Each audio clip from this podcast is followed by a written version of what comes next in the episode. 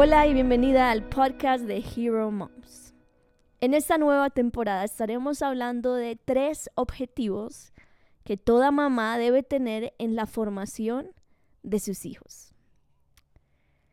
¿Qué diferencia es cuando caminamos la vida con objetivos claros y específicos? No sé si alguna vez te ha pasado que decides ir al supermercado justo antes de la hora del almuerzo.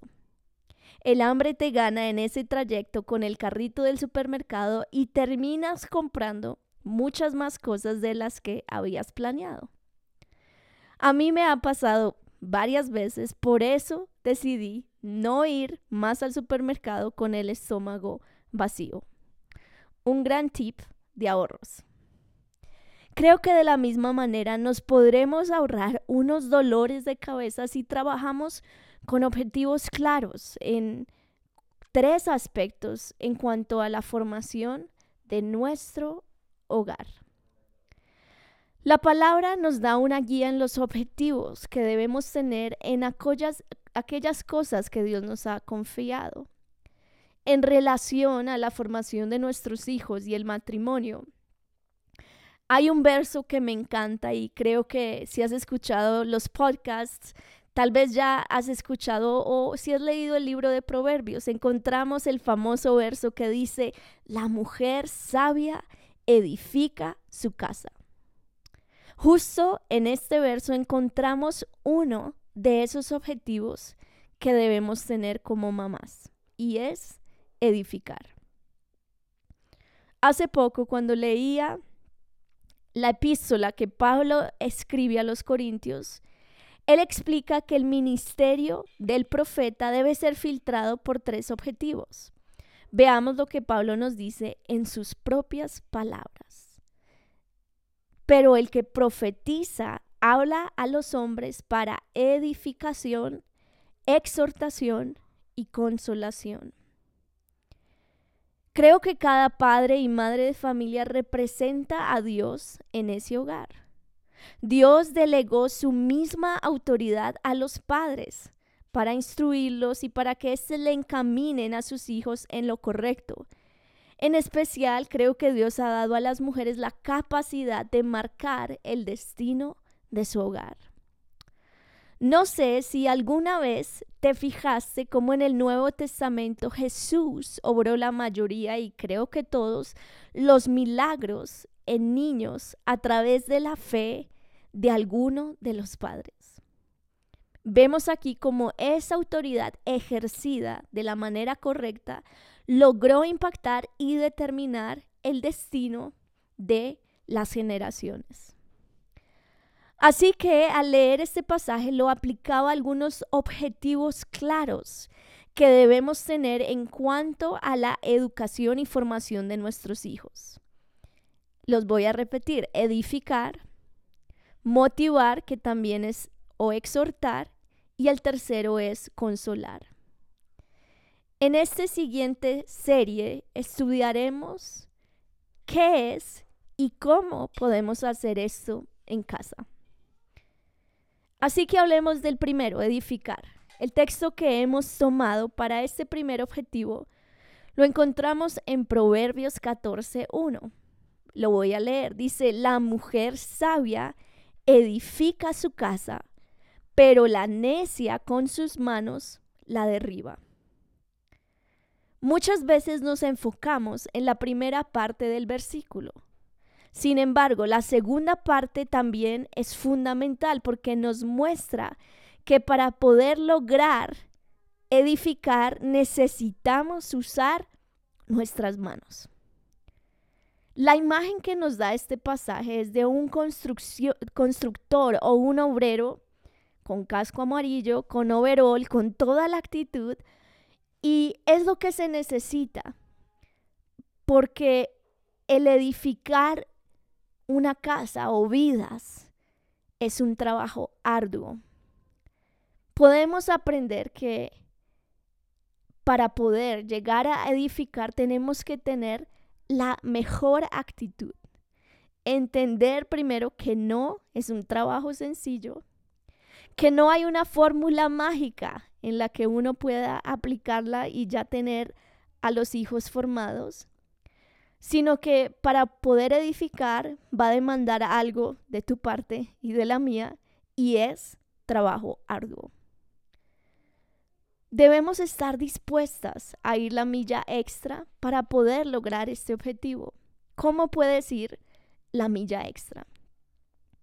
Hoy quiero compartirte algunos tips prácticos.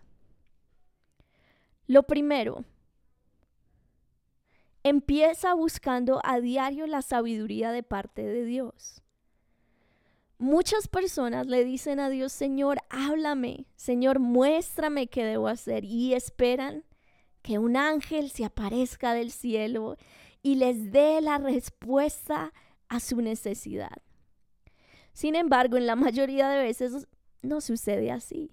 Dios dice, te di toda mi palabra para que me busques, encuentra allí las respuestas que tengo para ti. El trabajo arduo debe empezar en buscar a Dios y su sabiduría. Por lo general, el trabajo más duro en la construcción de una casa son los fundamentos. Y de la misma manera, creo que lograr formar los principios que van a ser esos fundamentos en nuestros hijos es lo que demandará tiempo y mayor esfuerzo de nuestra parte. Hace poco tuve la oportunidad de compartir y lanzar en Bogotá un libro intitulado En búsqueda de lo que Dios busca. Y precisamente en uno de los capítulos menciono un conocido proverbio que nos ayuda y nos da una directriz clara de cómo establecer fundamentos en la formación de nuestros hijos. Y es este. Siembra un pensamiento, cosecha una acción. Siembra una acción y cosecha un hábito. Siembra un hábito, cosecha un carácter. Siembra un carácter, cosecha un destino. Parte de edificar demanda que nosotras estemos constantemente sembrando pensamientos correctos semillas correctas. Debemos empezar sembrando las semillas de la palabra de Dios todos los días y de todas las maneras posibles. Obvio, eso va muy relacionado a la edad de tus hijos. Piensa por un momento en la siguiente escena. Estás haciendo una deliciosa gelatina para tu familia. Por lo general, después de vertir la mezcla en el agua, tienes que escoger un molde antes de colocarlo en el refrigerador. De acuerdo al molde será la forma de la gelatina. Bueno, el mundo tiene un molde muy claro, pero de la misma manera la palabra de Dios nos da el molde de un camino mayor. Así que la pregunta sería, ¿a qué molde nos estamos sometiendo? Si en tu casa lo que más influye son las películas seculares, la música secular y todo el pensamiento humanista, muy probablemente tu pensamiento sea muy secular, aunque asistas los domingos dos horas a la iglesia. Hay otro pasaje que nos habla que el conocimiento envanece, pero el amor edifica si queremos edificar el corazón de nuestros hijos, también, aparte de sembrar un pensamiento, debemos cultivar el amor como lo enseña la palabra de Dios. El mismo Jesús dijo que nadie tiene mayor amor que este, que el dar la vida por sus amigos. La única manera de edificar el corazón de nuestros hijos empieza con un amor genuino, amándolos incondicionalmente. En Primera de Corintios 13 encontramos algunas de las maneras en que podemos colocar ese amor en acción. Veamos, dice, el amor es paciente, es bondadoso, El amor no es envidioso ni jactancioso ni orgulloso, no se comporta con rudeza o se irrita, no es egoísta, no se enoja fácilmente, no guarda rencor. El amor no se deleita en la maldad, sino que se regocija en la verdad. Todo lo disculpa, todo lo cree, todo lo espera y todo lo soporta.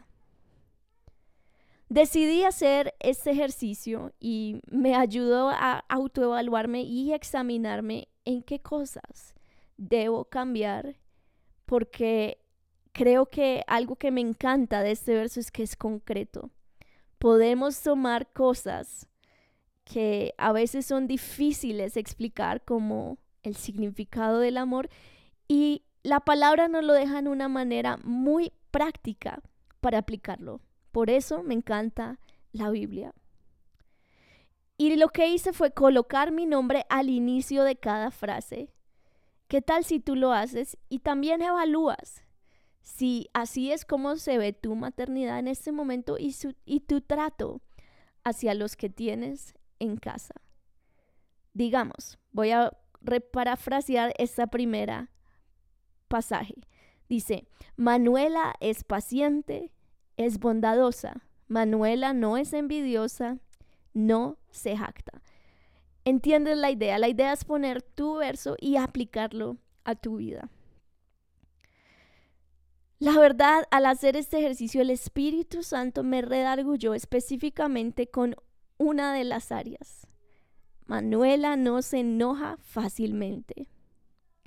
Hay veces que, lo reconozco, Fácilmente me he irritado con mis hijos o perdí la paciencia porque los niños son niños y el proceso de formarlos es constante. No hay un botón de pausa. Es algo que demanda trabajo y si tienes hijos pequeños, pues es algo que será 24/7. Bueno, dejaremos hasta aquí, hasta el día de hoy. Y si quieres conocer más de algunos de los hábitos que podemos también formar. Te invito, si estás en Colombia, a que conozcas mi nuevo libro y juntas sigamos creciendo en esta hermosa tarea que Dios nos dio. Lo puedes encontrar toda la información en heromoms.co. Hasta la próxima.